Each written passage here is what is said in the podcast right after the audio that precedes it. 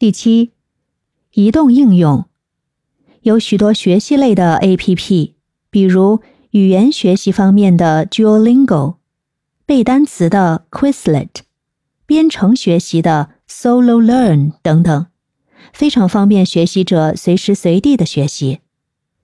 第八，数字图书馆。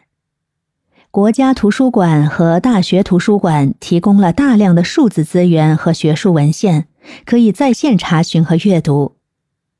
以上呢是我自己收集的一些学习途径，